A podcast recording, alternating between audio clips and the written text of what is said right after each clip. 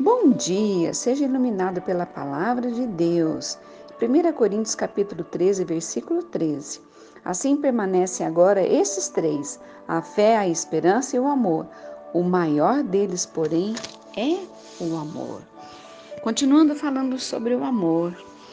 O amor não é teoria ou palavras, mas ação ele é revelado na maneira como falamos com as pessoas, como a tratamos e no que fazemos ou não fazemos por elas. O amor tem facetas muito práticas e pode ser visto de diversas maneiras. Por exemplo, o amor é paciente. Quando estamos andando em amor, somos longânimos com as fraquezas e erros dos outros. Em vez de acreditar no pior, o amor sempre acredita no melhor de cada ser humano. O amor não é rude, ele realmente se esforça para ter boas maneiras, e isto é algo de que precisamos desesperadamente na sociedade de hoje. O amor se empenha em dizer por favor e obrigado. O amor dedica tempo a realmente ouvir quando os outros estão falando. Ele se interessa genuinamente pelas pessoas. O amor edifica o próximo e o aperfeiçoa. O amor não encontra erros nem crítica. Uma das facetas do amor é que o amor encobre uma multidão de pecados. O amor não expõe os erros dos outros. Em vez disso, ele realmente os encobre, a não ser que naturalmente algo de fato necessite ser exposto. Depois, o amor lida com a situação de forma adequada e com sabedoria. Com muita frequência, nós nos apressamos para contar cada coisa negativa que ouvimos ou sabemos sobre alguém. Mas o verdadeiro amor não se comporta assim. Ele trata as outras pessoas da maneira como queremos ser tratados. Pergunte a si mesmo: eu gostaria que alguém espalhasse boatos sobre mim e fosse maledicência? Ou preferiria que essa pessoa encobrisse minhas faltas e orasse por mim?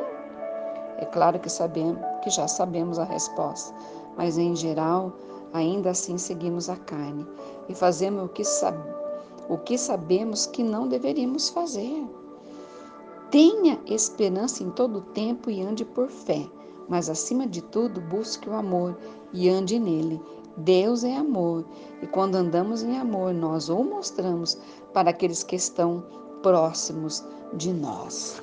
Louvado seja o nome do Senhor. Pai querido, Pai amado, obrigada por mais este dia.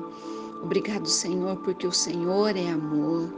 Obrigado porque através desse amor nós somos transformados, nós somos alcançados.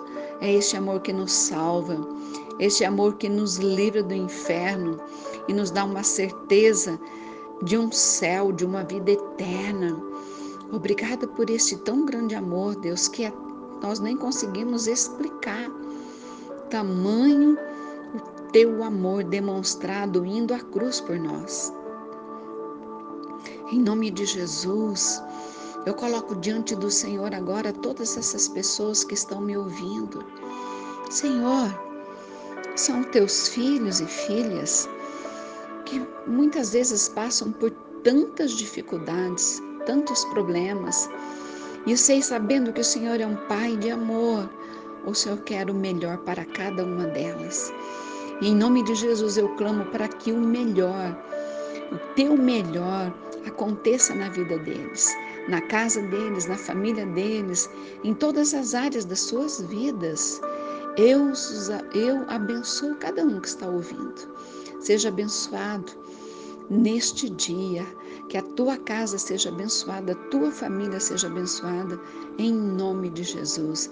E declare com fé: terei vitória neste dia pelo sangue de Jesus. Amém e abraço.